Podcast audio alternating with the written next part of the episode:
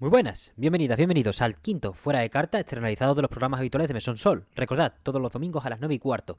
Esta semana celebramos los Juegos del Año otra vez, tuvimos a Bayonetta Staff celebrando, pues bueno, hablando de Bayonetta 3, de nuestras sensaciones generales, de Bayonetta Origins también. Le agradezco infinito su presencia en ese programa porque además se ha convertido en el más visto de la historia del mesón. El vídeo más visto en general y el programa más visto. Así que muchísimas gracias a Bayonetta Staff por acudir y, y por confiar en esta casa y a ustedes por por ese apoyo incesante, por el que estoy extremadamente agradecido. Espero que la oportunidad de esta semana también os merezca la pena. Ahora os hablo de ella después de las noticias. Get on to rock, get up to burn, stand with the pride, ever feel your desire. Fuera de carta, tenemos en primer lugar cifras de Game Pass. Tenemos High on Life, sorprendente cifra ya que se convierte en el mejor lanzamiento de Game Pass en 2022, el tercer mejor lanzamiento de la historia de la plataforma y el mejor para un juego de un solo jugador. Lo tenéis disponible, con sus opiniones muy marcadas tanto a favor como en contra, así que ya no decís qué tal. Actualización de Sifu, arenas, se incluirán como ya se dijo en su día, creo que estaba en la hoja de ruta que tenían pactada y llegará para el primer tercio de 2023, según tengo entendido, junto a su lanzamiento en Xbox y en Steam, por fin en Steam. Todos los Final Fantasy Pixel Remaster llegarán para celebrar el 35 aniversario de la franquicia a PS4 y Switch, a un criminal precio de 75 pavos por el pack completo, ya agotado en la web oficial de Square, podremos jugar a todos los Final Fantasy del 1 al 6 esta primavera, los cuales recomendamos bastante, ya sea en estas plataformas o en PC que ya están disponibles. Tenemos DLC de Sol Cresta. Las naves protagonistas de Terra Cresta, Moon Cresta y Terra Cresta 2 llegan a la última entrega de la saga, por desgracia, a 3 pavos cada una, 6.20 en un pack conjunto, de un juego el cual se rebajó esta semana por primera vez a unos 30, a unos 27 euros y que esperemos pues que sigan rebajando o que regalan este, este maldito DLC, es que me cago en la leche, todo el rato quieren rascar. Tenemos película de Death Stranding de Kojima Productions en asociación con Hammerstone Studios.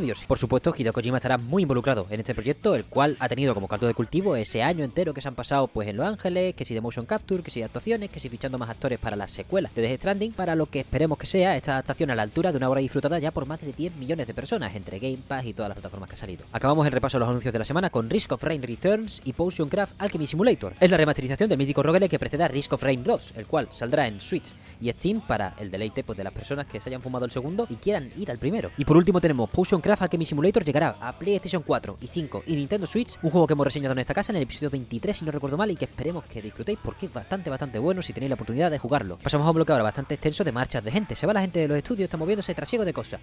El director de Valorant se va a Bungie. Joe Ziegler, tras 12 años en Riot Games, se marcha al recién adquirido estudio de Sony, los cuales son paradójicamente los creadores de Halo. Actualmente, con la custodia de Destiny 2, Ziegler parece apuntar a otro proyecto ya que recala de nuevo como director dentro de Bungie, por lo que deberíamos esperar algo alejado del free to play. Daniel Alegre, COO y presidente de Activision Blizzard, deja la compañía para pirarse como ejecutivo a Board Ape, NFTs, Jazz Club, no sé qué. Los NFTs estos de los monos que tienen ahora varios famosetes de Estados Unidos en denuncias por los tipos de marketing que se han usado y tal. Pues bien, se marchará para el cierre del año fiscal 31 de marzo de 2023 tras muy pocos años dentro de la compañía, aunque bastante ocupados debido a todas las denuncias y marchas debido a las conductas machistas, misóginas, homófobas, transfobas y racistas que se han destapado como presentes en la empresa desde hace muchos años. No ha habido cambios bajo su tutela, esperemos que los haya con el nuevo, la nueva o con Microsoft si es que se acaba autorizando la compra. Cinco veteranos de Criterion deciden pirarse tras un lanzamiento silencioso digno de Neo The World Ends With You, pero aplicado a la última entrega de Need for Speed, podemos contar otro estudio más bajo la tutela de Electronic Arts que se queda sin miembros clave al mismo tiempo que ni ellos mismos parecen querer mantener sus propiedades intelectuales en la vanguardia. Y en estas marchas tenemos por último una de las noticias de la semana. John Carmack deja Meta, Facebook, tras una década porque ya se ha cansado de su enfoque más bien difuso acerca de la realidad virtual. No son pocas las entrevistas durante sus aventuras en la empresa de Mark Zuckerberg en la que el mítico programador de Doom se ha quejado de cómo, con más recursos que nadie, Meta sigue sin conseguir hacer de la realidad virtual un sector al que pegar el salto fácilmente, sobre todo destacando Cormack en un comunicado de despedida por no haber conseguido convencer de su visión del metaverso a unos altos directivos a los que se podía dirigir con frecuencia, pero que no le querían prestar atención o ni siquiera entender. Tras perder muchísimos miles de millones en inversiones, despedir a decenas de trabajadores y seguir haciendo las conferencias del futuro de los videojuegos y más tonterías en unas conferencias que parecían los Sims, pre-alfa, pre-alfa, pre-alfa, el metaverso de Facebook se acerca más a una solución que busca un problema que a la plataforma tener en cuenta para los próximos años, a pesar de haber tenido a alguien como Carmack en sus filas que muy positivamente ha definido los cánones de lo que debe ser la VR hasta su marcha. Le deseamos suerte ahora que se va a su startup propia y ¿Se fusionará con John Romero? No lo sé, este hombre ya están otras cosas, ¿no? Y ahora sí, la noticia de la semana. Epic Games es multada por más de 520 millones y además es un acuerdo con la Federal Trade Commission. La Federal Trade Commission les ha denunciado por dos cosas y son dos multas por acuerdo. Recuerden que esta cantidad ha sido acordada, que si hubiese habido juicio, si hubiese levantado la alfombra para ver toda la roña, a lo mejor habría sido una roncha muchísimo peor. La primera multa de 245 millones de dólares viene como reembolso a personas perjudicadas por lo que cita la Federal Trade Commission, que es una configuración de botones confusa e incoherente a la hora de hacer compras, ya que se podían hacer compras con un solo botón en contra de la voluntad pues de quien sostenía el mando, adulto, pequeño, quien sea. Y la segunda sanción es de 275 kilos y viene de algo bastante más serio han incumplido la ley de protección de la privacidad de los críos en Estados Unidos. ¿Qué ha ocurrido? Que no se ha pedido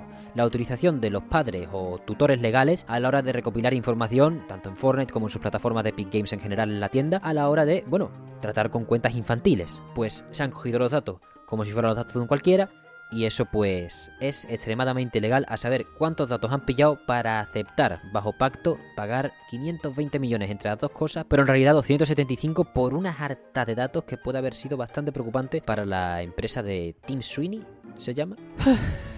Eh, eh, poca broma, ¿eh? Con esa multa, la verdad.